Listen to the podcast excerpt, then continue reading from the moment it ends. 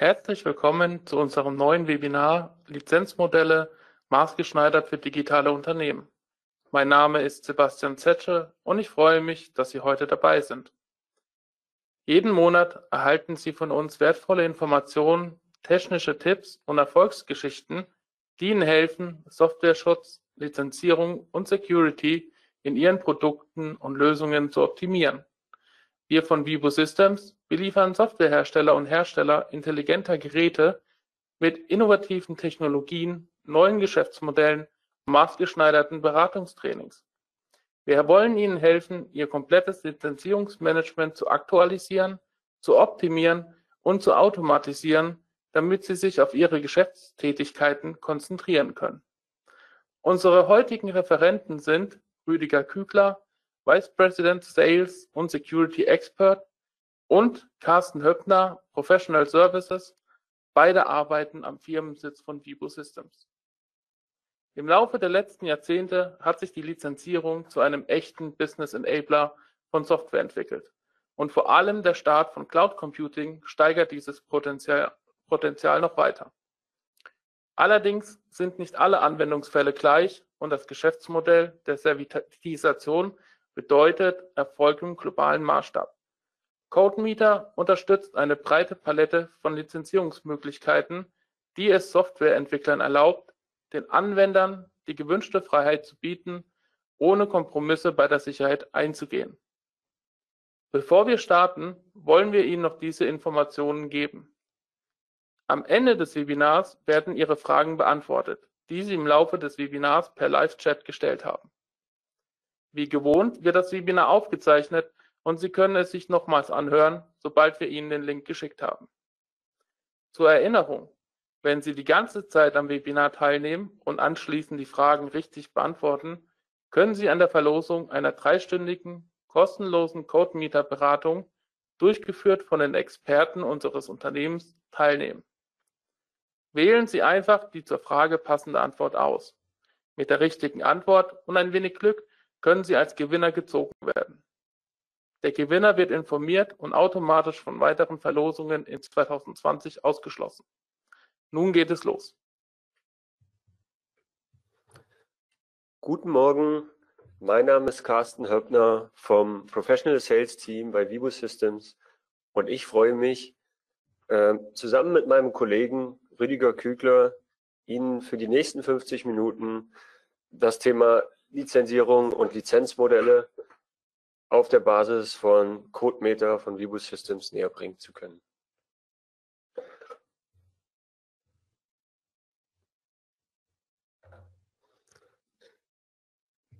Damit steigen wir zunächst in ein paar Grundlagen von CodeMeter ein. Und zwar integrieren wir einmal und liefern mehrfach aus. Das heißt, wir haben einmal unsere Software, die einmalig vorbereitet wird und auf Basis dieser Software, die wir dann mehrfach ausliefern, können wir ganz unterschiedliche Lizenzmodelle äh, abrufen. Das heißt, wir können hier zum Beispiel mit einem ganz normalen Basismodul und Zusatzmodulen arbeiten, die bei Kunden Nummer A zum Beispiel spezifisch aufgebaut sind. Das heißt, wir haben Einzelplatzlizenzen, zum Beispiel für eine Periode von einem Monat. Dann hätten wir einen weiteren Kunden, der vielleicht ein ganz anderes Modell bekommt, wie zum Beispiel ein Subscription-Modell, äh, also mit Subscription-Lizenzen. Und vielleicht hat dieser Kunde auch zusätzlich noch äh, weitere Subscription Zusatzmodule dabei, die unabhängig davon auch ähm, belegt werden können.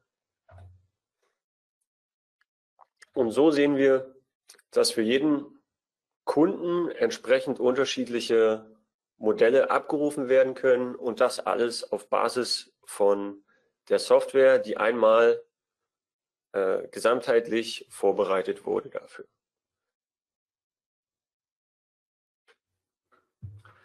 Ja, auch ein äh, herzlich willkommen von meiner Seite. Mein Name ist Rüdiger Kügler und ähm, schauen wir uns an, äh, wie denn CodeMeter-Lizenzen oder wo CodeMeter-Lizenzen gespeichert werden können.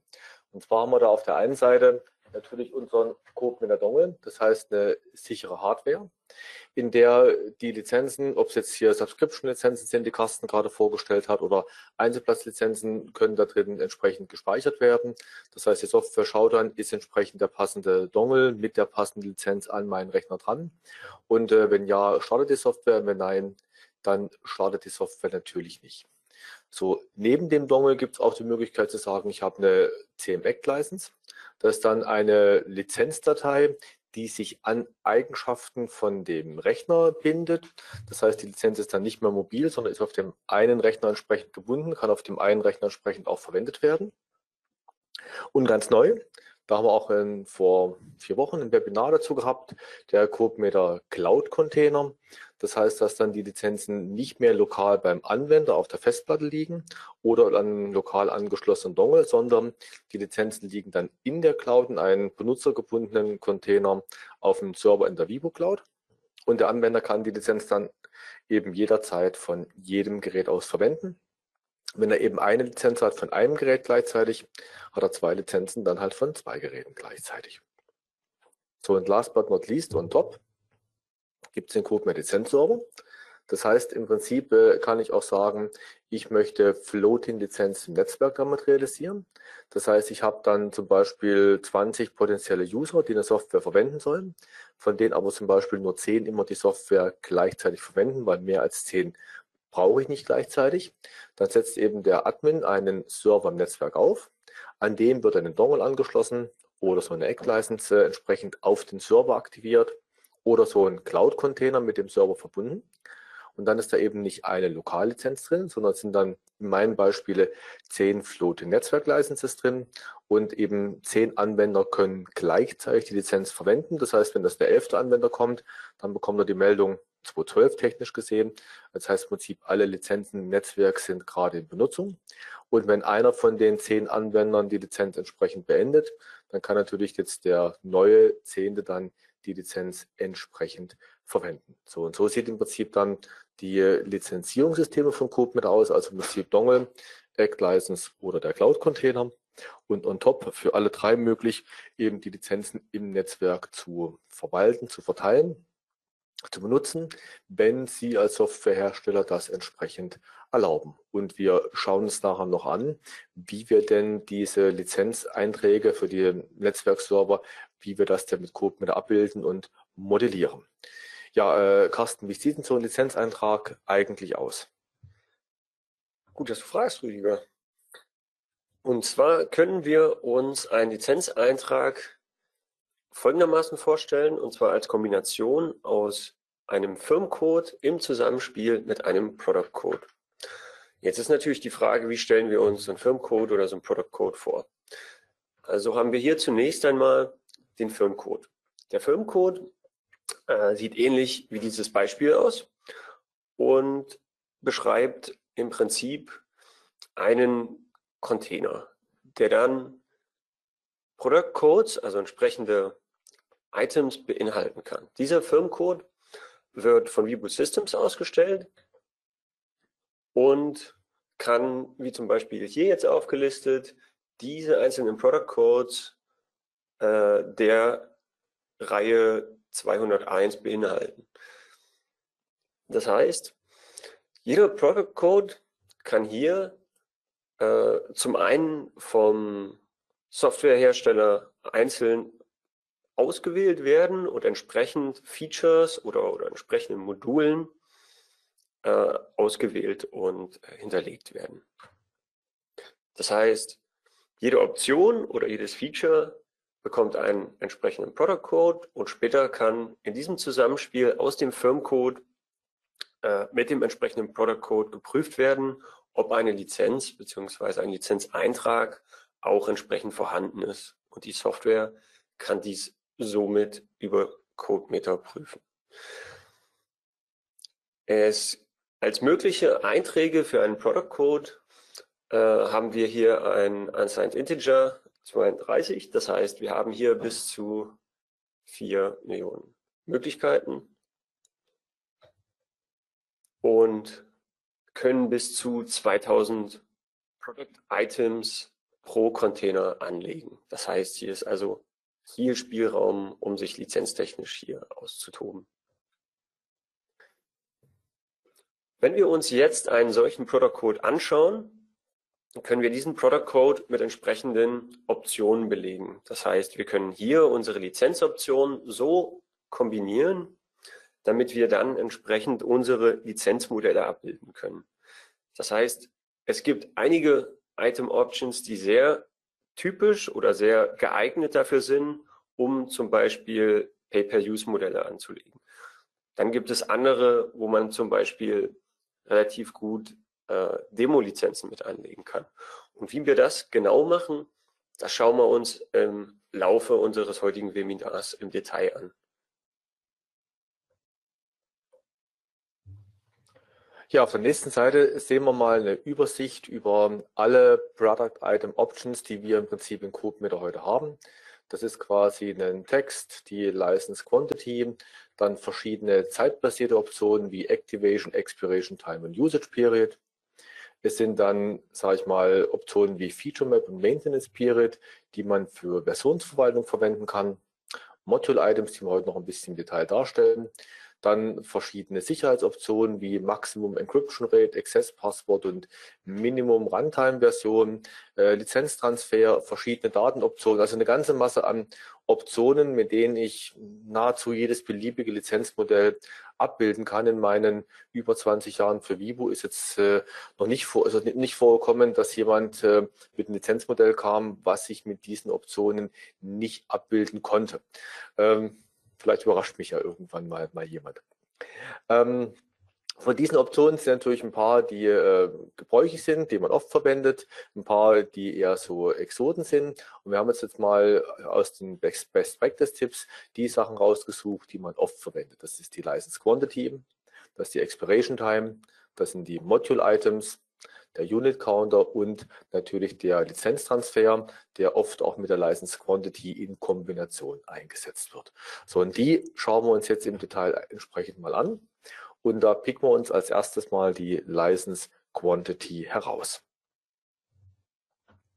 So, und bei der License Quantity, das ist quasi eine Zahl, wo ich reinschreibe, äh, wie oft denn die Lizenz gleichzeitig verwendet werden kann. Ich habe am Anfang mein Beispiel gebracht mit diesen äh, Concurrent oder Floating Netzwerklizenzen, wo ich sage, ich habe 20 potenzielle Nutzer, aber nur 10 davon benötigen die Software denn gleichzeitig. Und da haben wir im Prinzip jetzt hier eben einen äh, License Quantity für Concurrent Licenses oder Floating Network Licenses. Und im Prinzip damit können wir zählen, wie oft denn die Software gleichzeitig gestartet ist oder wie oft denn die Lizenz gleichzeitig simultan verwendet wird. Und das Ganze geht sowohl im Netzwerk, aber geht natürlich auch genauso gut auf einen lokalen Standalone-Arbeitsplatz, was nämlich dann interessant ist, wenn ich eine Webanwendung habe, die ja eigentlich auf dem Server, also eine Server-Web-Anwendung, ASP.NET-Anwendung zum Beispiel, die auf einem Server läuft, aber im Prinzip im Kontext von verschiedenen Benutzern laufen soll, dann läuft die ja auf der gleichen Maschine, aber dann will ich trotzdem auf der gleichen Maschine zählen, wie viele Benutzer denn gleichzeitig meine Software entsprechend verwenden. Also das Zählen funktioniert sowohl im Netzwerk als auch auf einem Einzelplatzrechner. Und äh, im Prinzip haben wir fünf Modi, mit denen ich zählen kann. Die drei gebräuchlichsten davon sind äh, User Limit, Station Share und No User Limit. Bei User Limit ist es so, dass äh, jede gestartete Anwendung belegt eine Lizenz. Das heißt, nehmen wir also an, ich habe meine zehn Lizenzen und äh, ich starte dann die Software auf meinem Rechner und jetzt starte ich sie aus irgendeinem Grund ein zweites Mal auf meinem Rechner. Dann belegen diese beiden Instanzen beim User Limit Modus auch beide Lizenzen gleichzeitig oder zwei Lizenzen gleichzeitig, acht sind entsprechend noch frei. So, das ist quasi eine Möglichkeit, wie ich sage, ich zähle, wie viele Lizenzen denn insgesamt verwendet werden und wie viele Instanzen laufen gleichzeitig von der Anwendung. Der dritte Fall, der No-User-Limit-Fall, macht genau das Gegenteil. Der zählt nämlich gar nicht. Das heißt, ich habe die Anwendung auf meinen Rechner, ich starte die mit No-User-Limit und die Anwendung wird überhaupt nicht oder die Lizenz wird gar nicht verwendet. Das heißt, die Anwendung startet zwar, aber die Lizenzen Lizenzzähler bleibt bei zehn verfügbaren Lizenzen stehen. Ich äh, habe also weiterhin zehn Lizenzen entsprechend verfügbar. Jetzt fragen Sie sich vielleicht, äh, was macht denn das für einen Sinn? Das macht zum einen Sinn, wenn ich jetzt zum Beispiel eine Anwendung habe, die aus Exe und vielen DLLs bestimmt, besteht und ich sage, die Exe, die soll mit User Limit zählen und die DLLs soll mit No User Limit nicht separat zählen, weil die ja die gleiche Lizenz quasi mit benutzen. Oder ich habe selber solche Tools wie Lizenzmanager, Software Activation Wizard, wo ich meinem Anwender zeigen will, was sind denn für Lizenzen im Netzwerk verfügbar. Und wenn natürlich diese Anwendung die Lizenzen blockieren würde, um Informationen einfach nur auszulesen und anzuzeigen, wäre das natürlich auch ziemlich ungeschickt. Und deshalb also quasi macht das No-User-Limit Sinn in Kombination mit User-Limit und viele XDLLs oder macht im Prinzip Sinn für Anwendungen, die einfach nur Lizenzen im Netzwerk auflisten und verwalten sollen. Den zweiten Fall, den hier orange eingefärbten, den habe ich jetzt zum Schluss genommen, weil der ist eigentlich der beste. Station Share. Und zwar bei Station Share bedeutet das, wenn ich von der gleichen, oder wenn ich vom gleichen Rechner aus die Anwendung mehrfach starte, wird nur eine Lizenz belegt. Das heißt im Prinzip, ich starte die Anwendung auf meinem Rechner. Von den zehn Lizenzen, die ich habe, sind neun verfügbar, eine ist in Benutzung. Jetzt starte ich die Anwendung nochmal auf meinem Rechner. Jetzt sind zwei in Benutzung von meinem Rechner. Aber diese beiden belegen im Prinzip nur eine Lizenz oder benutzen nur eine Lizenz. Das heißt, es sind weiterhin neun Lizenzen entsprechend frei. Das heißt, ich zähle im Prinzip die Bildschirmarbeitsplätze, äh, von denen aus ich eine Software verwenden kann. Jetzt wird der ein oder andere unter Ihnen denken, äh, Moment mal, was ist denn jetzt, wenn ich da eine virtuelle Maschine habe und ich habe zwei virtuelle Maschinen und äh, lasse die auf dem Rechner laufen, sind das denn zwei Lizenzen oder eine, kann ich es dann missbrauchen? Eine unterschiedliche virtuelle Maschine, unterschiedlicher Bildschirmarbeitsplatz und damit natürlich eine zweite Lizenz. Terminal Server genau das gleiche. Jede Terminal Server Session zählt wie ein eigener Bildschirmarbeitsplatz. Das heißt also im Prinzip, wir zählen so, wie Sie es erwarten würden. Dort, wo ein Benutzer dran sitzen und diesen Rechner oder diesen Arbeitsplatz separat verwenden könnte. Ob es eine VM ist, ob es ein Terminal Server Session ist, ob es ein richtiger Rechner ist. Alles, wo eine Person davor sitzen kann, äh, könnte, das quasi wird wie eine Lizenz gezählt. Dort, wo zwei davor sitzen könnten, dort wird es entsprechend mit zwei gezählt. So, und das ist im Prinzip der, das Geheimnis von Station Share. Und äh, wenn ich mal so äh, gefragt werde, was ist denn die häufig gebräuchtigste Option, dann ist es hier natürlich die Option Station Share. Ja, das im Prinzip schon mal zu dem License Quantity für Netzwerk- oder Lokallizenzen und den Zählmodi. Und das nächste, was wir uns anschauen wollen, sind die zeitbasierten Optionen. So, und bei den zeitbasierten Optionen muss man dazu wissen, dass jeder von unseren Containern, sei es der Hardware-Dongle, sei es die Software, das heißt der Cloud-Container, hat eine eigene interne laufende Uhr. Das heißt, es gibt die hier dargestellte System Time CM Container. Das ist im Prinzip eine Uhr, die läuft, solange der Rechner an ist und der Container quasi online oder online der Container quasi unter Strom steht. Also sprich der Dongle angesteckt ist oder im Fall einer Softlizenz äh, die Softlizenz halt quasi die Runtime läuft, beziehungsweise im Fall von der Cloud eigentlich immer. So und immer dann quasi, wenn eben da Power drauf ist, dann zählt die interne Uhr weiter. Und wenn ich im Prinzip den Dongle rausziehe oder den Rechner ausschalte, dann bleibt die Uhr stehen. Technisch genau genommen bleibt dann ein paar Sekunden vorher stehen, aber es sagt ein paar Sekunden. Das heißt, die Uhr bleibt stehen in dem Augenblick, wo ich den Dongle rausziehe. Wenn ich den Dongle wieder reinstecke oder den Rechner wieder anschalte, dann habe ich ja innen drin im Container die gemerkte Uhrzeit von, äh, von dem Container. Und auf diese Uhrzeit, auf der bauen wir dann quasi auf und sagen, wir gucken mal, was ist die aktuelle Uhrzeit vom Rechner? Ist die aktuelle Uhrzeit vom Rechner, ist die weiter in der Zukunft als die System Time vom äh, entsprechenden Container? Dann ziehen wir die System Time entsprechend nach. Und wenn die im Prinzip nicht weiter ist, dann laufen wir auf der System Time vom Container entsprechend weiter. So, und äh, das sind quasi das Verhalten, wie sich denn die Uhr bei CodeMeter verhält. Und äh, alle Zeitoptionen werden eben gegen diese interne Uhrzeit geprüft.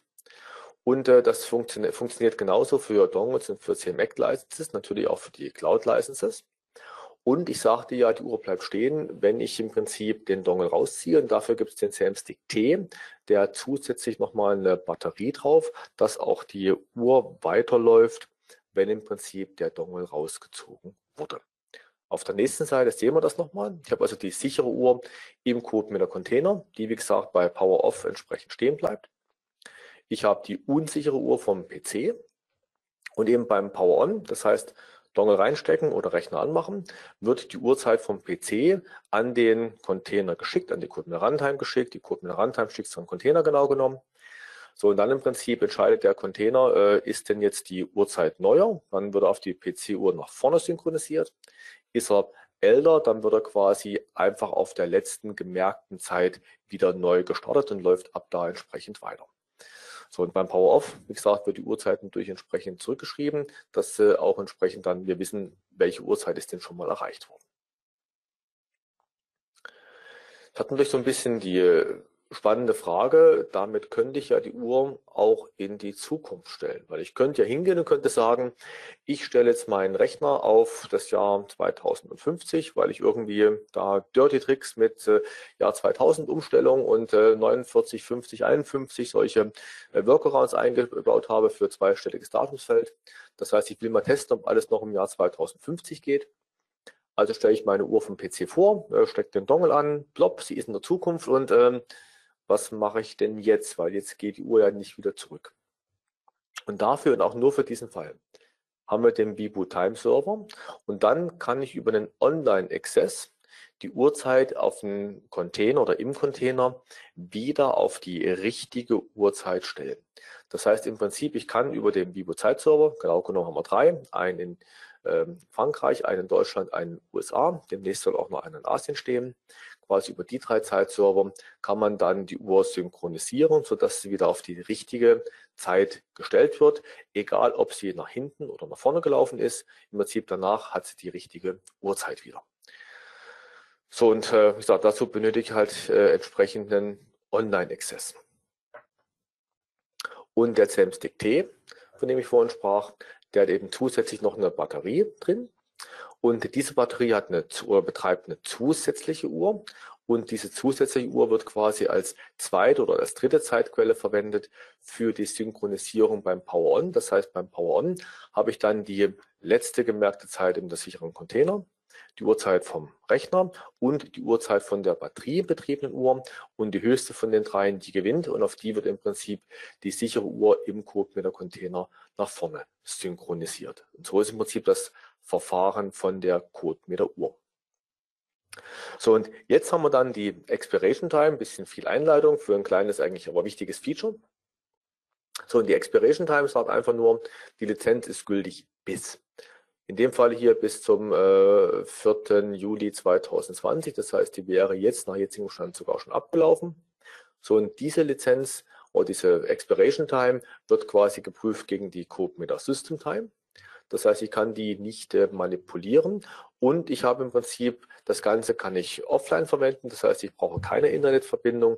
Die Internetverbindung benötige ich nur für den Fall, dass die Uhr eben verstellt ist äh, und ich die Uhr quasi wieder auf die richtige Zeit zurückstellen muss, weil sie eben in der Zukunft war. Aber für alle normalen Anwendungsfälle kann ich im Prinzip hier komplett offline und komplett ohne Internet arbeiten. So, das waren die ersten beiden Optionen. Und äh, Carsten, wie sieht es denn mit den Modul-Items aus? Ja, jetzt haben wir natürlich uns schon angeguckt, wie ein Firmcode aufgebaut ist und dass der schon entsprechende Product Codes beinhaltet. Aber wie schon angesprochen, wollen wir auch die Möglichkeit haben, dass wir in einem Product Code unterschiedliche Product Item Options, also Optionen hinterlegen können. Ähm, und so können wir jetzt innerhalb von einem Protokoll zusätzlich noch Module-Items anlegen. Das heißt, ich kann jetzt sagen, äh, zu dem Product Code, der jetzt hier oben mit der 1000 beziffert ist, ordne ich die unteren Product Codes zu. Das heißt, äh, zu meinem Parent, also zu meinem übergeordneten äh, Modul mit dem Product Code 1000 kann ich hier die entsprechenden untergeordneten, also die Kind- oder Child-Items hinzufügen. Ein Product-Item kann dabei äh, beliebige Module-Items beinhalten und die Verschachtelungstiefe ist ähm, bei Level 1. Das heißt, wir ordnen jetzt nicht unter ein Module-Item äh, Kind noch weitere Kinder unter, sondern wir bewegen uns genau auf der Ebene, wie sie hier jetzt auch in der Grafik dargestellt ist. Die Module-Item Kinder erben dabei die Eigenschaften von dem Parent. Das heißt, ich kann hier komfortabel einfach diese Optionen oder Eigenschaften für dieses äh, Elternmodul hinterlegen und kann damit meine einzelnen Teilmodule mit übergeben. Und als nächsten Schritt kann ich natürlich sagen, wenn ich Abweichungen von den Optionen habe, die das Elternmodul hat, dann kann ich diese hier in den Kindelementen überschreiben. Und damit erben dann die Kinder zunächst alle Eigenschaften äh, vom Parent Module Item und äh, so kann ich dann gezielt entsprechend nach meinen Features äh, Details überschreiben, wie zum Beispiel ein Expiration Time.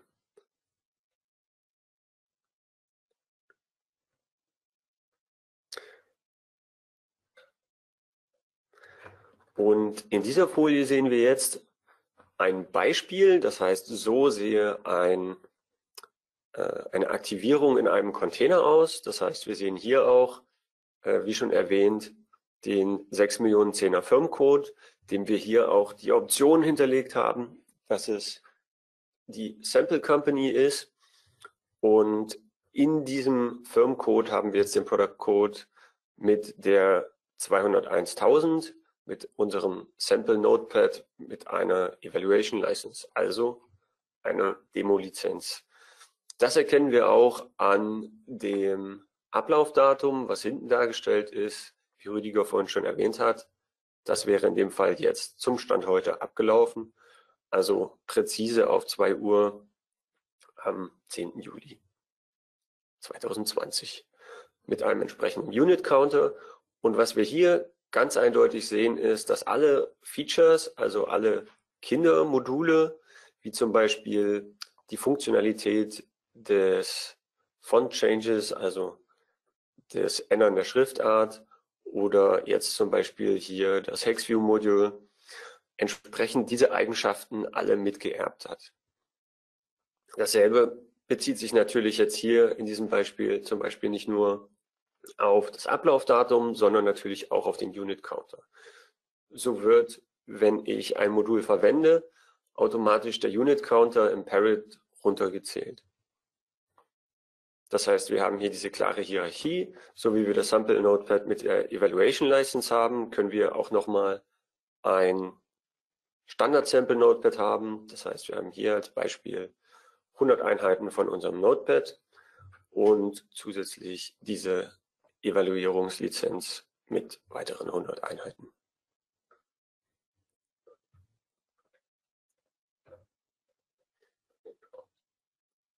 Wenn wir uns das äh, Product Item im Detail anschauen, sehen wir hier zum einen Details für die entsprechenden Optionen. Das heißt, wir haben vorhin schon über die Lizenzanzahl geredet, also und äh, sehen jetzt hier als Beispiel auch noch wie der Text hinterlegt werden kann. Aber was ganz wichtig ist, wir sehen in diesem Parent die hinterlegten Module Items.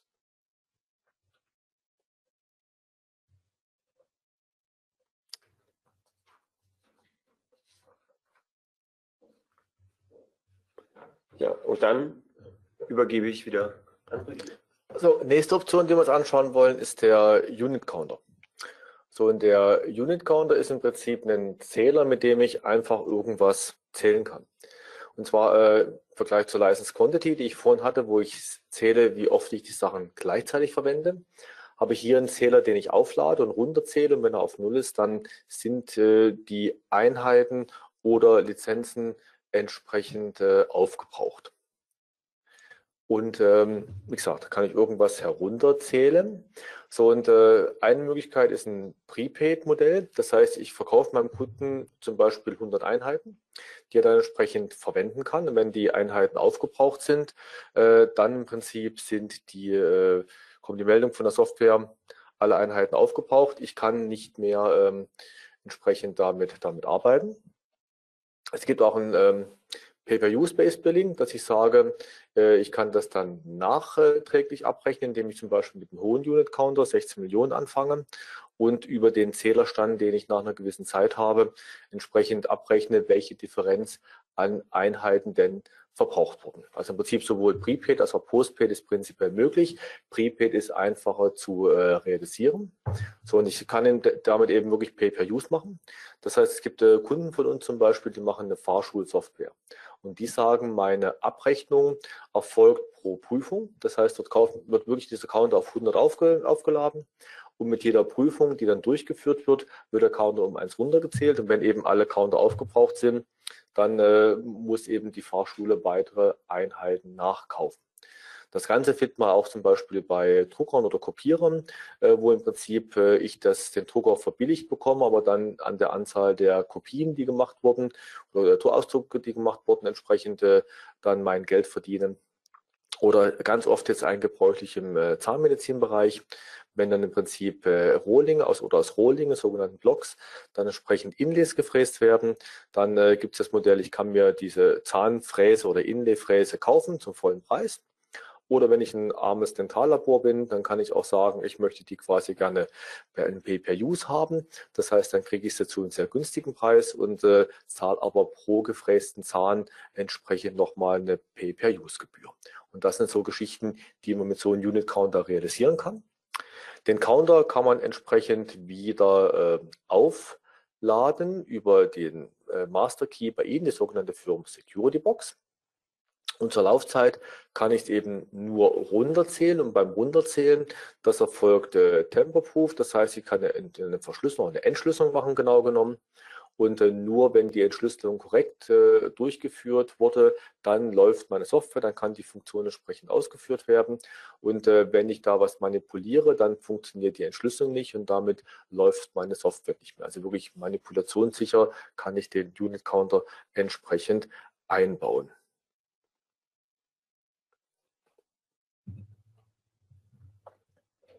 So, die nächste und äh, letzte Option der Vorstellung der Optionen ist der Lizenztransfer.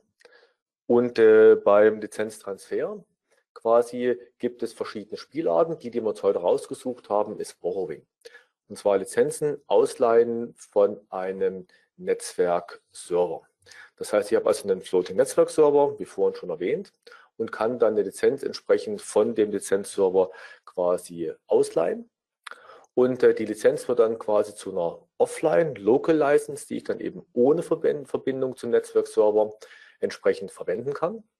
Und das Ganze ist temporär. Das heißt, im Prinzip als Hersteller definieren Sie, mein Anwender darf maximal für 30 Tage ausleihen. Der Anwender leiht dann zum Beispiel nur für 10 Tage aus.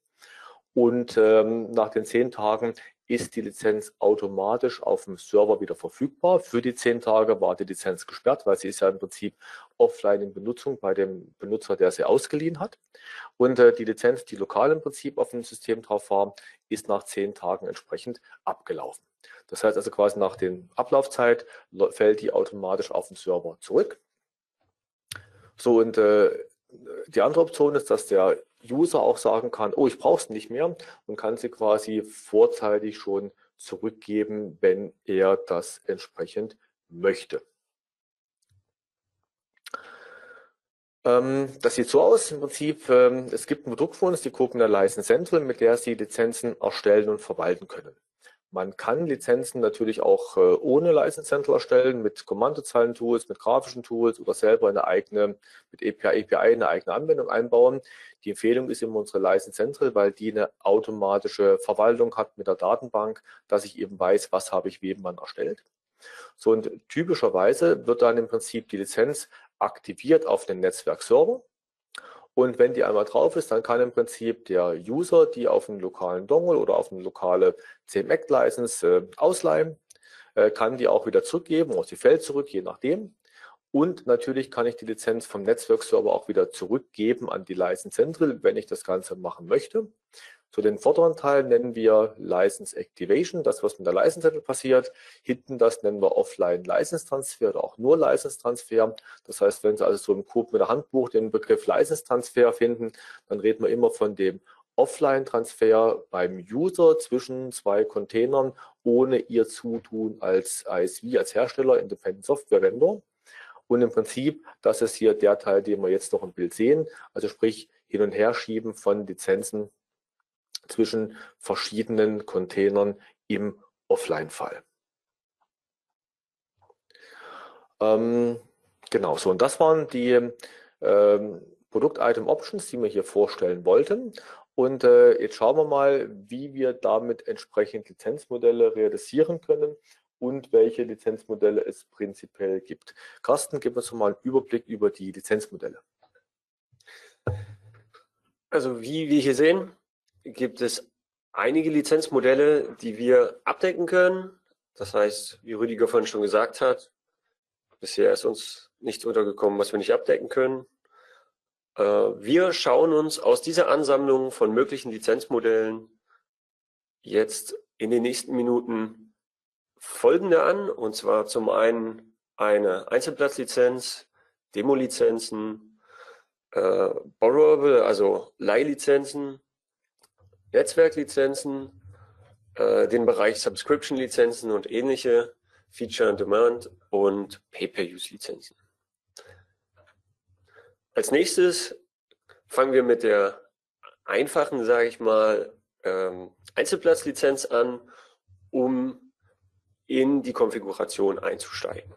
Das heißt, wir sehen hier das typische Konfigurationsfenster für so eine Lizenz und sehen zum Beispiel am oberen Bereich, dass ich vordefinieren kann, in welchen Containertypen diese Lizenz aktivierbar sein soll. Das heißt, ich kann hier vordefinieren, dass es sowohl auf dem Hardware-Container, also in einem Dongle zum Beispiel mit dem Firmcode 6.010 in diesem Beispiel, aber auch in einer softwaregebundenen oder computergebundenen Lizenz hier mit dem Namen SmartBind und ebenfalls dem Firmcode 6.010 aktivierbar ist.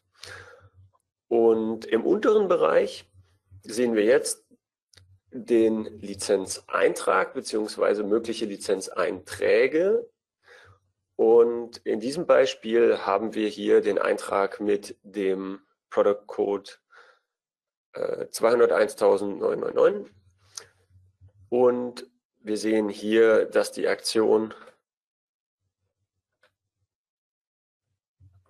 auf Add eingestellt ist. Das heißt, wir überschreiben keine bestehende Lizenz, sondern wir fügen diese Lizenz hinzu.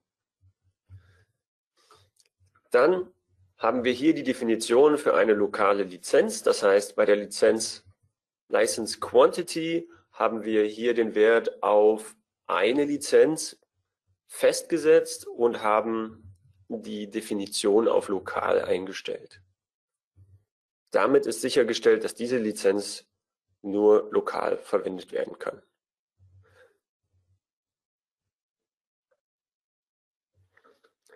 Wir können natürlich bei einer Lizenz über zum Beispiel die Option Produkttext auch einen Produktnamen hinterlegen. Das heißt, hier hat das Kind einen Namen bekommen und zwar können wir damit später beziehungsweise in der Ansicht, die wir vorhin gesehen haben, bei dem Lizenzbesitzer oder Anwender diesen Text halt auch als Lizenz sehen.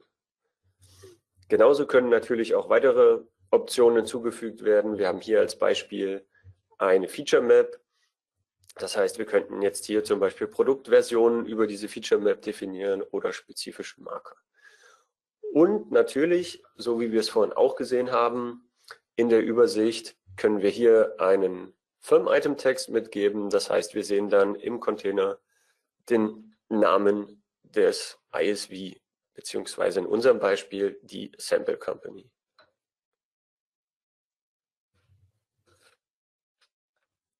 Damit gebe ich wieder an Rüdiger zurück. So, jetzt gucken wir uns mal an, wie ich denn Features on Demand oder modulare Lizenzen aufbauen kann. Im Prinzip sind die mal ähnlich aufgebaut wie eine Einzelplatzlizenz. Der Unterschied ist, dass ich jetzt hier quasi im Kopf sage, das ist ein Parent äh, Module Item, also quasi im Prinzip ein Produkt, was dann unterschiedlich freigeschaltete Features entsprechend hat und dem unteren Teil von der Konfiguration, äh, dort gehe ich hin und sage, dort definiere ich, welche Features oder welche Module dieses, äh, diesem Hauptprodukt denn zugeordnet sein sollen. So, und da sieht man im Prinzip, ich habe hier mein Module Item Parent, ist mein Sample Notepad, Modular Licenses heißt äh, mein Produkt. Und äh, die Module, die ich unten drunter habe, ist das Chain Font Modul und das HexView Modul. So, und äh, dann kann ich noch definieren, ob die im Prinzip immer fest mit drin sind oder ob beim Verkaufen, ob ich sage, die kann ich zuwählen oder entsprechend abwählen mit Selectable oder Deselectable. Das ist so die, äh, die mögliche Konfiguration. Und im Chat kam auch schon eine Frage, äh, ob ich denn äh, besser Module-Items oder Components mache. Das ist im Prinzip eine Frage von jemandem, der die License Central schon intensiv einsetzt. So und ähm, Components sind Bundles, wo ich sage, ich habe verschiedene Produkte, die quasi ich losgelöst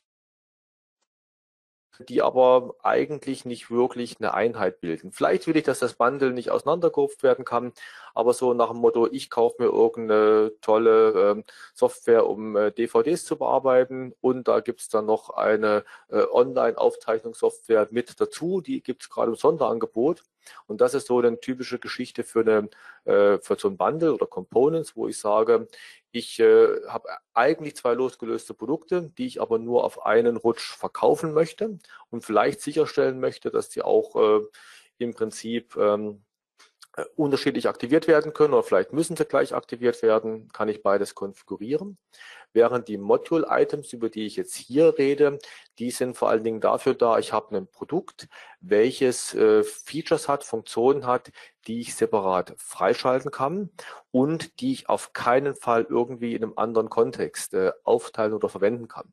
Also das gehört das quasi bei Module gehört das quasi zusammen und wo ich auch sage, Eigenschaften von dem Parent werden quasi nach unten vererbt. Das heißt, wenn im Prinzip mein Produkt ein äh, Ablaufdatum hat, weil es quasi eine Demo-Lizenz sein soll, dann sind die Module auch automatisch eine Demo-Lizenz. Habe ich jetzt so eine Komponente oder Bundle, dann kann ich das oder muss ich das für jedes von dem Produkt separat definieren, weil es da keine Vererbung, keine Abhängigkeiten gab. Habe ich im Prinzip beim Modul alles in der Version 1, mein Produkt, dann sind auch die Features Version 1. Habe ich alles als Subscription, dann sind die Features Subscription. Also im Prinzip äh, so Mo Module und das, was ich hier zeige, eben dann, wenn ich wirklich ein Produkt mit Features habe und die Bundles wirklich für Sachen, die eher separat sind und nur gleichzeitig verkauft werden sollen. Ich hoffe, das beantwortet die Frage. Aber zurück zu dem hier, weil es hat gerade gepasst von der Frage her. Also ich habe im Prinzip definiere ich, ich habe eben mein Produkt, das ist eben mein Parent und ich habe die beiden äh, Childs und das gucken wir uns nochmal an, was ich dann in dem Produkt selber konfiguriere. Da gebe ich durch den Produktcode ein für das Basisfeature, also sprich dafür, damit die Software erstmal losläuft und startet. Äh, die restlichen Optionen kann ich quasi genauso setzen eigentlich wie beim Einzelplatz. Ich setze wieder meinen Produktnamen. In dem Fall ist jetzt halt der Name vom Produkt und nicht von dem einzelnen Feature, sondern ist so der Hauptname, der, der Gruppenname, äh, Sample Notepad. Äh, beim Marker setze ich vielleicht einen anderen Marker, können den gleichen Marker nehmen, spielt an der Stelle jetzt äh, eher eine untergeordnete Rolle. Die License Quantity in meinem Fall ist jetzt hier, weil es eine Einzelplatzlizenz ist mit Modulen, ist das quasi local, könnte aber genauso gut was anderes sein. Also die anderen Optionen sind hier mal identisch, deshalb auch nicht hervorgehoben. Die Subfeatures oder Module unten drunter, die quasi lege ich dann als Module-Items an. Sieht man hier als Prinzip das einzelne Features und die einzelnen Features haben dann quasi einen Produktcode für das Feature und natürlich einen Namen für den Feature, für das Feature. So und so im Prinzip baue ich quasi meine modularen Lizenzen auf, da ich sage eben mein Hauptprodukt und äh, das ist das Parent und mein ähm, Features sind die Module-Items und eben wie im ersten Bild gesehen kann ich sagen, welche Features denn zu welchem Parent entsprechend gehören. Und eben wichtig ist oder die wesentliche Option ich habe immer den Produktcode für das Feature und einen eben fürs Produkt. Und ich habe dann eben noch ein Feature Name oder ein Produkt Name, den ich optional angeben kann. Und wir sehen auch, dass ich quasi bei dem Feature weniger Optionen in der, in der Regel setze, weil beim Produkt definiere ich halt noch, ist das Subscription, Einzelplatz, Netzwerk und so weiter. Während ich beim Feature einfach nur sage, und das ist ein Feature, was ich separat freischalte. Ja, und dann haben wir im Prinzip als nächstes die Netzwerklizenzen und die ausleihbaren Lizenzen. Äh, Carsten, da denke ich mal, kannst du ein bisschen was dazu sagen? Genau. Das heißt, wir haben hier zum Beispiel Netzwerklizenzen mit, einer, mit der Option, dass sie nicht ausleihbar sind. Und äh, das heißt, wir legen hier in der License Quantity die schon äh, beschriebene Option auf äh, Permission Network fest. Das heißt, wir haben hier wieder eine Lizenz, die aber diesmal im Netzwerk äh, herangezogen werden kann. Das heißt, es ist jetzt keine Einzelplatzlizenz mehr, so wie es bei dem von mir vorher beschriebenen Beispiel der Fall war. Was wir auch sehen, ist, dass der Wert äh, zur Bestellung eingestellt werden kann. Das heißt, ich kann hier äh, bestellspezifisch oder auftragsspezifisch dann äh, die Anzahl festlegen. Aber das nur als Zusatzinfo am Rande. Äh, was wir hier haben, ist auch die äh, schon beschriebene Aktion Add. Das heißt, wir überschreiben keine schon vorhandenen Lizenzen im Container und äh, stellen das halt hier mit diesem Attribut Add sicher. Genau. Was man dann als Schritt natürlich auch tun kann, ist, wenn wir jetzt schon auftragsspezifische Parameter haben, äh, dann kann ich hier natürlich das ERP-System ganz einfach einhaken und kann dadurch die Bestellung dann auch über das ERP-System, zum Beispiel im Rahmen einer Backoffice-Integration, vornehmen. So, was wir hier sehen ist, äh, wir haben aufgeschrieben, äh, das Add äh, macht Don't Override von License und äh, das ERP-System übergibt die Anzahl der Plätze. Das ist natürlich jetzt nur eine Spielart, die wir hier aufgeschrieben haben. Es gibt ja bei der License Central im Prinzip zwei, zwei Operationsmodi.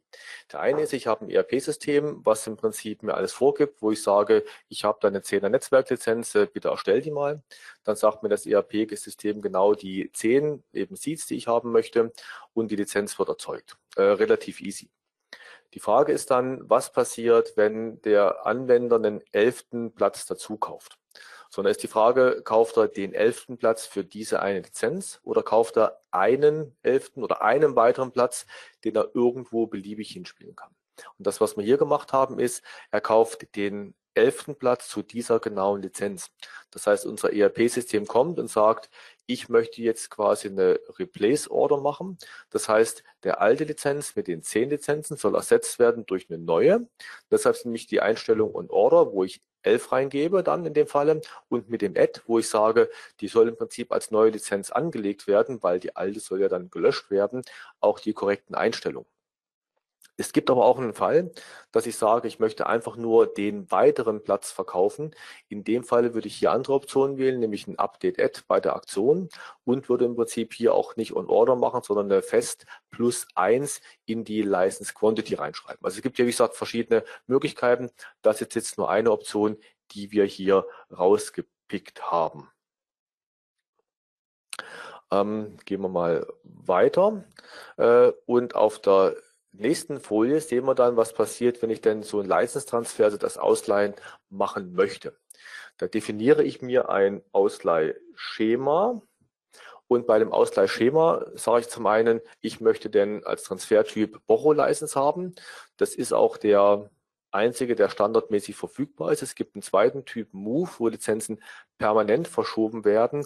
Der ist in der License Central nicht freigeschaltet. Äh, ich sage, bei License Central kann Bocho-Lizenzen ausstellen. Ich sage eben, das soll Bocho sein. Ich sage, wohin die Lizenzen ausgeliehen werden können, weil wir haben gesehen, ich kann ja Offline-Lizenzen verschieben und es gibt die Spielart, ich möchte die nur in den Dongle ausleihen, ich möchte die nur eine Soft-Lizenz ausleihen, ich möchte ihm beides ausleihen und hier habe ich jetzt definiert, dass es eine CMX-License, eine Soft-Lizenz, die ich ausleihen kann. Und ich kann noch sagen, für wie viel Tage denn mein Anwender maximal ausleihen darf. Er kann natürlich die Zeitspanne runterschrauben und sagen, ich leihe nur für zehn Tage aus, nur für zwei Tage. Also im Prinzip, ich kann hier definieren, äh, wie lange eben mein Anwender das maximal machen kann. Lange Zeiten bedeuten, der Anwender kann lange offline sein, zum Beispiel wenn er mit der Software ein Auto testet und damit für Wochen im äh, Eis in äh, Litauen, Lettland irgendwo oben im, am Polarkreis sich, sich entsprechend äh, befindet äh, und sagt, ich muss da quasi offline entsprechend arbeiten. Hat natürlich aber auch die Frage, was passiert, wenn die Lizenz in der Zeit verloren geht, weil bei kurzen Fristen ist die Lizenz relativ schnell auf dem Server wieder verfügbar. Also da Pro und Con, äh, wie lange man denn so eine Zeitspanne entsprechend setzt. Ähm, gibt noch ein Feature, den Haken Firm Item Must Exist der hängt vom Lizenzmodell zwischen Ihnen und Vivo Systems ab. Nämlich es gibt das Unlimited Licenses, dass Sie beliebig viele Lizenzen erstellen können. Dann können Sie selber wählen, ob er quasi das äh, in einen beliebigen leeren Dongle oder Eckcontainer, also sprich auf einen neuen Rechner einfach ausleihen darf. Äh, oder ob äh, quasi dieser Rechner schon mal einen Dongle mit Ihrem Firmcode oder Soft License mit Ihrem Firmcode haben muss, damit er vorher dorthin ausleihen kann oder vorher haben muss, damit er hinterher, sorry, damit ausleihen entsprechend kann. Äh, bei, der Lizenz, bei der Lizenz zwischen Vivo und Ihnen pro Container ist im Prinzip das äh, verpflichtend. Das heißt, der Container muss halt vorher existieren. Das heißt, da braucht man so eine Art Online-Registrierung von einem neuen Rechner, damit ich auf den ausleihen kann. Es gibt noch das Lizenzmodell pro Transaktion, bei dem ist ein Ausleihen für Sie leider nicht möglich. Dafür gibt es halt die anderen beiden entsprechenden Lizenzmodelle. Ähm, genau, so und bei der Lizenz selber, äh, bei der Bocho-Lizenz sind eigentlich alle Optionen dann genau die gleichen. Der einzige Unterschied ist, dass ich hier hingehe und sage, ich verwende dieses äh, License-Transfer-Type-Schema und sage, diese Lizenz soll eben ausborgbar sein und weise diese, dieses Schema meiner Lizenz zu. Wenn ich jetzt zum Beispiel sowas habe wie, ich habe zwei verschiedene Typen, das eine lang ausleihbar, das andere kurz ausleihbar zum Beispiel, dann definiere ich mal zwei Schemen und weise dem einen Produkt das eine zu und dem anderen Produkt das andere. So, ich sehe auch, dass im Chat schon die ersten Fragen kamen zu den bisher vorgestellten Lizenzmodellen. Ähm, die würde ich mal kurz einschieben wollen. Äh, Product Text und Firm Item Text sind rein informativ. Sie werden nicht gegen irgendwas gecheckt at Runtime korrekt. Äh, ja, vollkommen korrekt. Also der Text, die beiden Texte, die ich reinschreibe, sind wirklich rein informativ, damit der Anwender sehen kann, was habe ich denn für eine Lizenz. Das sind also keine Optionen, die irgendwie sicherheitsrelevant sind oder die Sie selber für irgendwas äh, checken sollten. Es ist sogar so, dass man den Text, äh, ohne dass man einen Masterdongle, diese Firm Security Box, normalerweise kann ich Sachen ja nur mit Masterdongle bei Ihnen ändern, die sogenannte Firm Security Box. Und der Text ist sogar ein Feld, was ich ohne Firm Security Box ändern kann. Äh, in der Regel hat niemand die Tools, das heißt, deshalb wird niemand auch den Text wirklich ändern, aber die Idee ist im Prinzip, diesen Text ähm, eben auch änderbar zu machen. Äh, das war die eine Frage. Und die nächste Frage, die ich noch sehe, ist, wie funktioniert das Module-Item bei einem Product Code von 1? Ist der Product Code 2 dann oder ist das ein separater Module-Item Product Code? Ähm, nicht sicher, ob ich die Frage komplett verstanden habe. Äh, ich versuche es mal zu beantworten. Also im Prinzip, ich habe ähm, den Produktcode in meinem, ich gehe mal zurück auf die Folie. Formular komplett zurückspringen müssen. Also im Prinzip, ich habe jetzt hier gesagt, mein Produkt hat den Produktcode 201000. Das heißt also mit der 201000 startet mein Produkt. Und die Module, die ich unten drunter habe, die haben hier dann den Produktcode 201001 für mein Modul Change Font und 201002 für mein Modul Hex.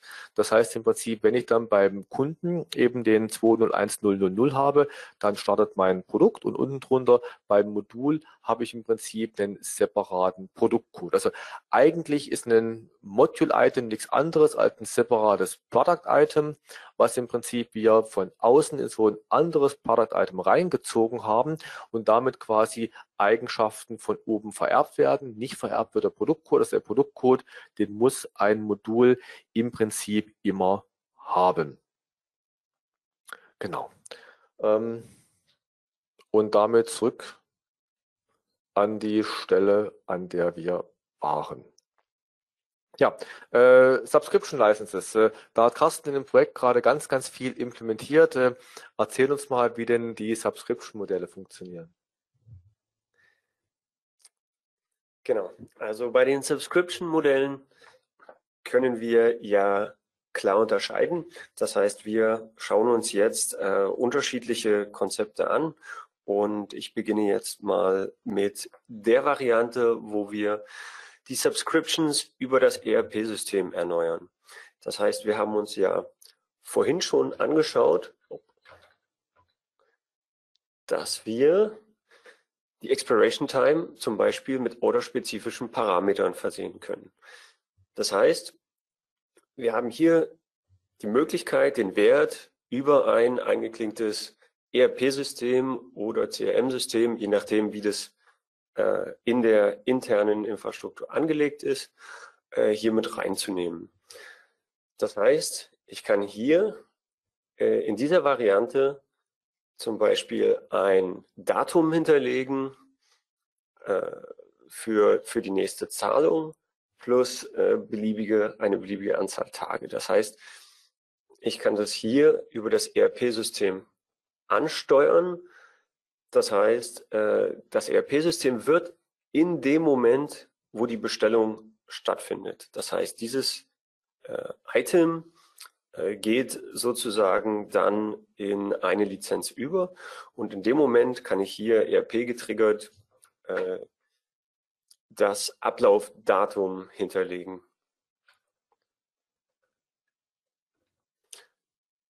Was auch sehr relevant ist für entsprechende Projekte, so wie ich jetzt zum Beispiel in der Vergangenheit häufig hatte, ist natürlich dann die Anforderung, okay, wir haben jetzt hier von der ERP-Seite äh, die Lizenzen angestoßen, aber wir möchten natürlich auch auf der Kundenseite, also clientseitig, eine automatische Aktivierung vornehmen. Das heißt, wir möchten hier sicherstellen, dass die neue Lizenz beziehungsweise diese Lizenzerneuerung auch entsprechend vom Klienten oder vom Kunden abgeholt wird. Das heißt, wir könnten hier einen gewissen, eine Lizenzinformation hinterlegen. Das muss nicht zwingend äh, das Kohli-Feld sein. Das könnten auch entsprechend andere äh, Lizenzoptionen sein. Wir nehmen hier beispielhaft diese Kohli, also die Customer Owned License Information und setzen diese hier zum Zeitpunkt der Aktivierung. Das heißt, äh, mit dieser Option kriegt die kundenseitige Anwendung die Möglichkeit, während der Aktivierung äh, die Ticketnummer in, diese, in dieses Kohli-Feld zu schreiben. Das heißt, später bei einer Erneuerung kann ich automatisch aus der Lizenz die Ticketinformation auslesen und kann mich damit wieder am Lizenzserver melden und kann nach Updates fragen. Das heißt, ich kann hier äh, zum Beispiel zeitgetriggert regelmäßige Abfragen fahren und kann damit sicherstellen, dass der Kunde immer auf dem aktuellen Stand ist.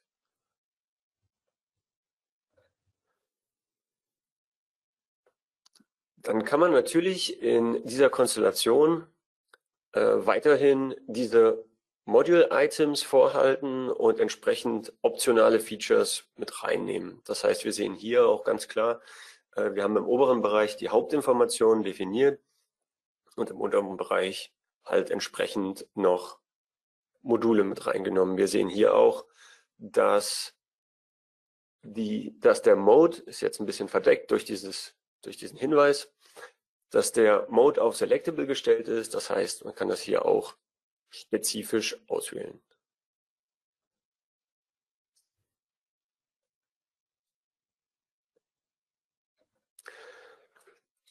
Dann gibt es hier, also wir haben uns jetzt diese ERP-seitig getriggerte Variante angeschaut. Das heißt, in dem vorigen Beispiel im Vergleich zu diesem kann ich über das ERP-System klar definieren, ab wann der Zeitpunkt abläuft. Das heißt, wenn ich eine vorzeitige Kündigung habe oder eine Änderung der Situation, kann das ERP-System ein Update generieren, basierend zum Beispiel auf einem vorhandenen Bezahlvorgang und äh, kann entsprechend dann die Kundenseite beeinflussen. Das heißt, äh, im vorigen, in der vorigen Folie, also hier, äh, wird prinzipiell die Möglichkeit oder die Lizenzoption über das ERP aktiv getriggert. Alternativ, oh, meins zu weit, gibt es noch die Erneuerung, also ein Renewal über sogenannte Checkpoints. Das heißt, wir können hier die Option so einstellen, dass wir automatisch eine Erneuerung vornehmen. Das heißt, in diesem Beispiel sehen wir jetzt hier den Wert, den 30. Januar. Das heißt, wir haben hier einen Automatismus, der automatisch 30 Tage die Lizenz verlängert. Das heißt, wenn man hier zum Beispiel den 30. Januar 2000 einstellt und 15 Sekunden hinterlegt, dann kann hier automatisch über ein kleinseitiges Tool diese Verlängerung jeweils um 30 Tage erfolgen, in dem Moment, wo sich diese Kundenanwendung beziehungsweise die kundenseitige Anwendung beim Lizenzserver meldet. Die 15 Sekunden können hier als Beispiel eine Zeit vorgeben und zum Beispiel dafür sorgen, dass der Server nicht volle 30 Tage ähm, ausgelastet oder belastet wird mit Anfragen, sondern kann hier sicherstellen, dass nur innerhalb der letzten 15 Tage in diesem Beispiel äh, auch als Antwort kommt vom Lizenzserver, dass ein Renewal zur Verfügung steht und damit es auch durchgeführt wird. Wir sehen hier, die Option ist jetzt auf On Activation und nicht On Order. Das heißt, hier ist diese Information hinterlegt, dass wenn sich die Anwendung beim Lizenzserver meldet, äh, automatisch das, der Zeitpunkt verlängert wird um die eingestellte Zeit, beziehungsweise diese Zeitspanne hier ausgehend vom 1. Januar 2000. Ja, dann haben wir noch als dritten Subscription-Fall den, ähm, sage ich mal, Office 365. Wir haben es hier Subscription 365 genannt. Ähm, was habe ich jetzt hier in der Fall anders gemacht? Äh, Im Prinzip, ich sage, ich habe keine separaten Features, sondern ich verwende ein ganz normales äh, Item, wo ich hingehe und sage, äh, da ist ein gewisser Paketumfang entsprechend enthalten. Und ich sage hier unten Produktcode dafür. Das ist ein Produktcode, der quasi alles freischaltet. Ähm, wenn die Lizenz bereits existiert, dann soll sie im Prinzip erweitert werden um 365 Tage. Und jetzt kommt das Wesentliche nämlich wir setzen die Expiration Time nicht, sondern wir sagen, addiere einfach 365 Tage zu der bestehenden Expiration Time hinzu. Das heißt, wenn ich also quasi die Lizenz zum ersten Mal bekomme, dann wird sie im Prinzip ab der Aktivierung 365 Tage quasi freigeschaltet. Und äh, wenn ich dann im Prinzip äh, die zweite Subscription 365 Lizenz bekomme und ich habe bereits eine, dann wird die im Prinzip zu meiner bestehenden 365 dazu addiert, also im Prinzip weitere 365 Tage drauf. Wenn ich noch keinen habe oder die auf einen anderen Rechner oder anderen Account aktivieren möchte, dann entsprechend kriege ich wieder eine neue parallel laufende 365 Tage Lizenz. So, und äh, hier sehen wir auch nochmal, wir den Produktversion und äh, Marker nochmal hervorgehoben, äh, weil immer dann, wenn ich Lizenzen äh, ändere. Weil bisher in allen Beispielen, die wir gesehen haben, wurde immer eine neue Lizenz erstellt oder durch ein Replace eine dedizierte alte Lizenz durch eine neue ersetzt. Und jetzt habe ich hier zum ersten Mal den Fall, dass ich sage, ich möchte, dass eine bestehende Lizenz verändert werden soll. Und zwar äh, sollen da irgendwas dazu addiert werden. In dem Fall jetzt 365 Tage. Und äh, damit ich jetzt keine Nebeneffekte habe für den Fall, dass ich Subscription und Kaufversion habe, dann soll ja das im Prinzip nicht auf eine Kauf auf, äh, auf eine Kauflizenz äh, drauf addiert werden äh, und äh, entsprechend äh, die ähm, Subscription dann reingeschrieben werden, obwohl der eigentlich gar keine Subscription hätte.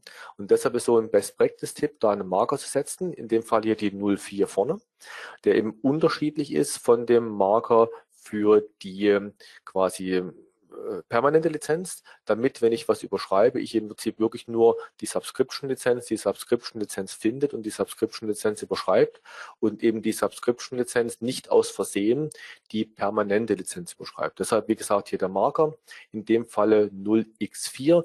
Wenn Sie es die Folien durchschauen, werden Sie auch sehen, dass die anderen Modelle immer einen anderen Marker hatten, damit man quasi die eindeutig identifizieren kann. Das heißt, so eine kleine Zusammenfassung von dem, was wir jetzt gesehen haben. Wir haben das ERP getriggerte. Das heißt, das ERP geht immer hin und sagt, wenn ich quasi eine Bezahlung eingegangen ist, beziehungsweise wenn die Bezahlung eingehen wird, weil sie nicht mehr storniert werden kann, dann im Prinzip bekommen wir den Trigger. Das heißt, das ERP-System sendet uns immer dann, wenn der Kunde erneut bezahlt hat kriegen wir den Trigger und wir sagen, oder ERP-System sagt uns, bitte verlängere die Lizenz und typischerweise ist es Next Payment Date plus x Tage als Kulanz obendrauf. So, und das ist quasi das eine Modell, was der Carsten als erstes vorgestellt hat. So, und das zweite Modell, Automatic Renewal, dort äh, funktioniert so, dass quasi man die Lizenz einmal erstellt und äh, die Kommunikation zwischen ERP und License Central oder auch Sie, wenn Sie es selber manuell machen, manuelle Konfiguration nur notwendig ist, wenn der Kunde kündigt. Das heißt eben im ersten Fall, ERP-Fall, muss immer mit der Bezahlung getriggert werden. Und im zweiten Fall, im Automatic Renewal Fall, muss quasi erst getriggert werden, wenn der Kunde kündigt. Setzen durch voraus, ich habe einen Software Activation Wizard, der das im Hintergrund automatisch erneuert. Und wenn der Kunde kündigt, dann wird im Prinzip die Lizenz, die sich automatisch verlängert, durch eine Lizenz, die sich eben nicht mehr automatisch verlängert, die einen festen Terminierer hat, den durch den quasi entsprechend ersetzt. So, das ist im Prinzip der wesentliche Unterschied, nämlich wann erfolgt ein Trigger. Im ersten Falle immer beim Bezahlen, im zweiten Falle erst bei der Kündigung. So, und die Expiration Time, wie Carsten erklärt hat, basiert entsprechend drauf, was man in den Artikeln reingeschrieben hat. Das heißt, die 30 Tage war die Zeit, um die es immer verlängert werden soll. Und die 15 Sekunden ist im Prinzip die Tage, um die vor denen oder in denen vor denen ein Check gemacht werden soll. Das heißt, wir haben in dem Fall 15 Tage ohne Check und nach 15 äh, Tagen fängt dann der Check an und die letzten 15 Tage wird dann geprüft. Und im Subscription Summary, äh, dort hat man quasi Subscription 365. Dort hatte ich im Prinzip eben die einfache Produktstruktur verwendet. Äh, hier in dem Fall habe ich auch so ganz äh, tolle Geschichten, dass ich über beliebige Sales Channels auch quasi verkaufen kann. Das heißt, ich könnte sagen, ich verkaufe das über Amazon, ich verkaufe das über einen lokalen Retailer wie Mediamarkt zum Beispiel. Das heißt, da ist ein Ruppellos drin mit weiteren 365 Tagen und der muss dann einfach im Prinzip feststellen, da gibt es schon eine Subscription und die Subscription wird dann um 365 Tage entsprechend erweitert. Das heißt, wenn die Lizenz bereits existiert, wird sie erweitert. Und wenn die Lizenz nicht existiert, dann wird sie entsprechend ähm, neu angelegt. Ja, das nächste Pay-per-Use-Lizenzen. Das heißt, ich habe Lizenzen, wo ich irgendwas abbrechen möchte, wie zum Beispiel meine Prüfungen von der, von der ähm, Fahrschule. Und äh, hier verwendet man typischerweise auch wiederum keine Module, sondern sagt, ich, wenn ich Pay-per-Use mache, habe ich meistens einen Eintrag, der nur die Pay-per-Use-Einheiten enthält und nichts anderes. Also quasi so eine Default-License. Äh, der Product Code ist wieder der Product Code für alle Features. Ich habe dann wieder wie bei meiner äh, zeitlich befristeten oder meiner Office 365 Lizenz, habe ich dann ein Update Add. Das heißt, ich, ich äh, tue eine bestehende Lizenz entsprechend überschreiben. In dem Fall habe ich jetzt einen, äh, Artikel, mit dem ich 100 weitere Einheiten, 100 Prüfungen zum Beispiel verkaufen kann. Das heißt, ich äh, addiere hier 100 Einheiten zu dem Unit Counter hinzu.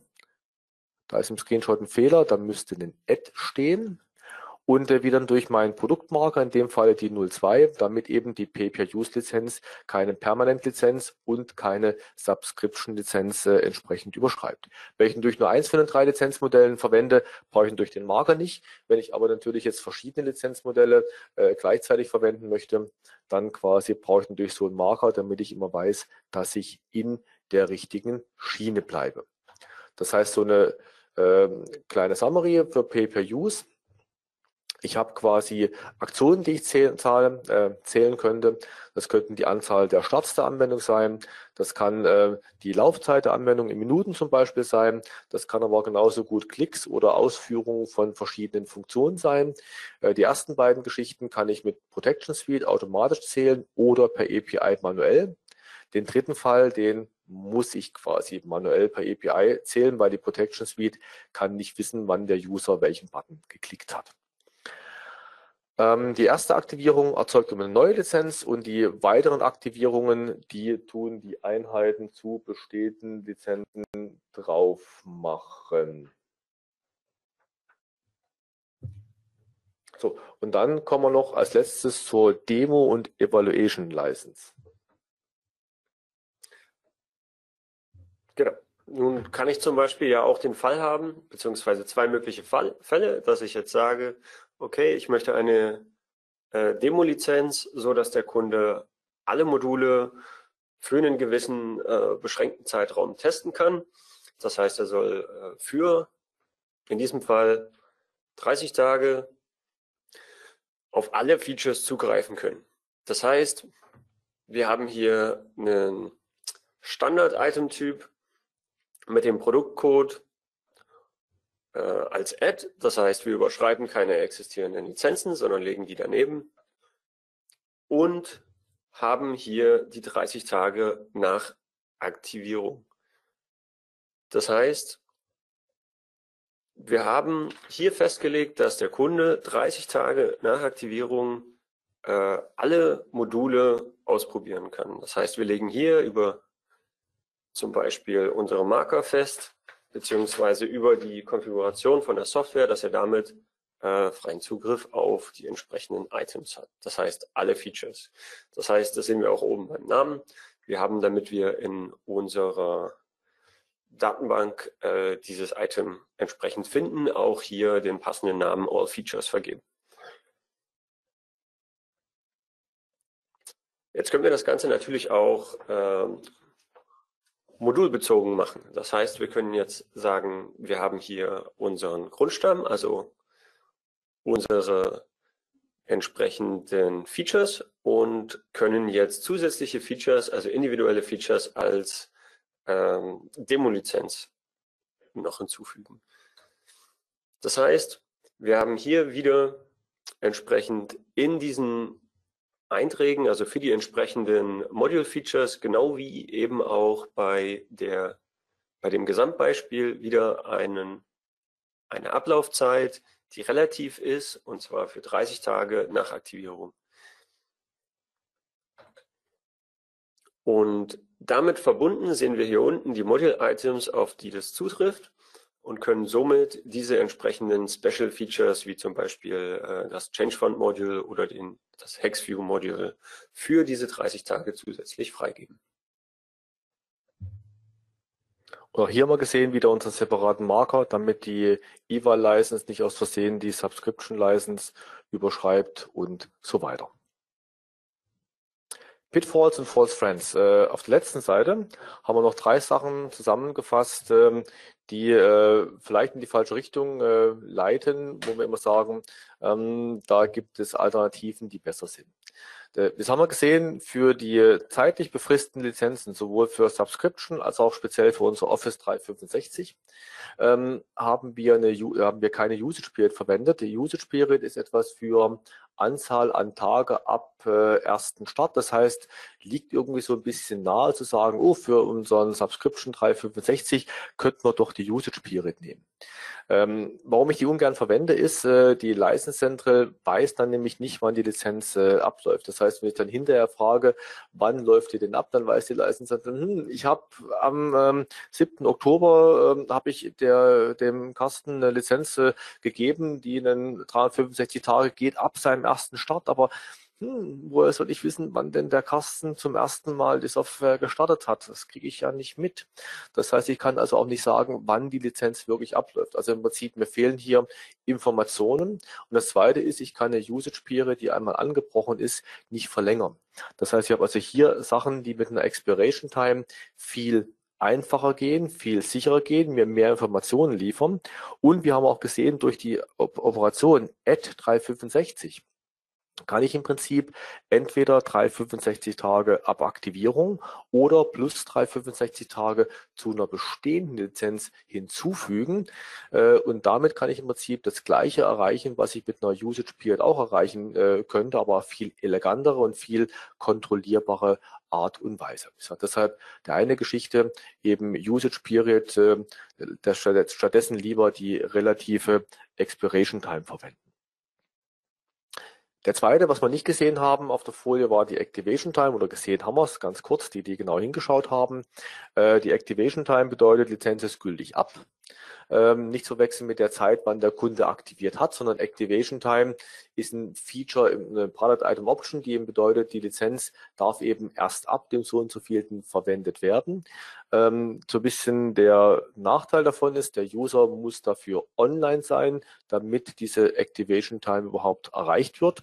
Und äh, die Empfehlung ist, das gar nicht zu verwenden. Also mir fällt jetzt kein Anwendungsfall ein, wo ich sage, der Kunde darf die Lizenz aber erst ab morgen 12 Uhr verwenden und dann für eine gewisse Zeit. Ähm, das war mal gedacht für so verschlüsselte Pressemitteilungen, die erst am nächsten Morgen um 10 Uhr rausgegeben werden können, hat sich aber jetzt nicht wirklich durchgesetzt. Also ich kenne jetzt keinen Anwendungsfall, wo man das äh, einsetzen sollte. Wie gesagt, aufgrund auch der Tatsache, dass man es online verwendet. Und äh, mein besonderer Freund, die Feature Map. Äh, die Feature Map ähm, äh, tut sich natürlich aufdrängen für, oh, da kann ich ja einzelne Bits äh, freischalten, könnte im Prinzip sagen, ich habe den gleichen Produktcode und über verschiedene Bits im Produktcode könnte ich dann einzelne Module aktivieren oder deaktivieren. Und da haben wir ja vorhin gesehen, mit den Module-Items kann ich das auch sehr elegant machen. Ich habe im Prinzip mein Parent-Item und habe dann die Child-Items, jedes mit einem separaten Produktcode. Und der Vorteil natürlich von den separaten Produktcode in den Module-Items ist klar, ich kann jedem Modul selber eine License Quantity geben, ich kann denen eine Expiration Time geben. Ich könnte also sagen, mein Kunde hat das Basismodul zehnmal, aber das folgende Zusatzmodul hat er nur dreimal. Ich kann sagen, mein Kunde hat die Vollversion gekauft, aber ich gebe ihm die folgenden äh, Zusatzmodule nur als Testversion für 30 Tage. Kann also wirklich alles hier beliebig miteinander flexibel kombinieren. Und ich kann ja vier Milliarden Produktcodes definieren. 2000 Eintrage passen in einen Dongle. Ich kann also ein Produkt machen mit 1999 aktivierten Features. Bei der Feature Map ist sie auf 32 Bit, also auf 32 Features begrenzt. Das heißt also hier die Module Items anstelle von Feature Map zu verwenden, ist auf jeden Fall eine gute Idee. Ja, ich hoffe, wir konnten Ihnen so ein bisschen zeigen, wie man mit CodeMeter Lizenzmodelle effektiv und gut abbildet. Ich sehe auch im Chat, dass da einige Fragen aufgelaufen sind. Die eine oder andere hatte ich ja bereits schon beantwortet. Product Text und Firm Item Text rein informativ, ja. Dann Module Items, die in separaten Produktcode für jedes Modul unten drunter, damit quasi gesteuert, ob das Modul verfügbar ist oder nicht verfügbar ist.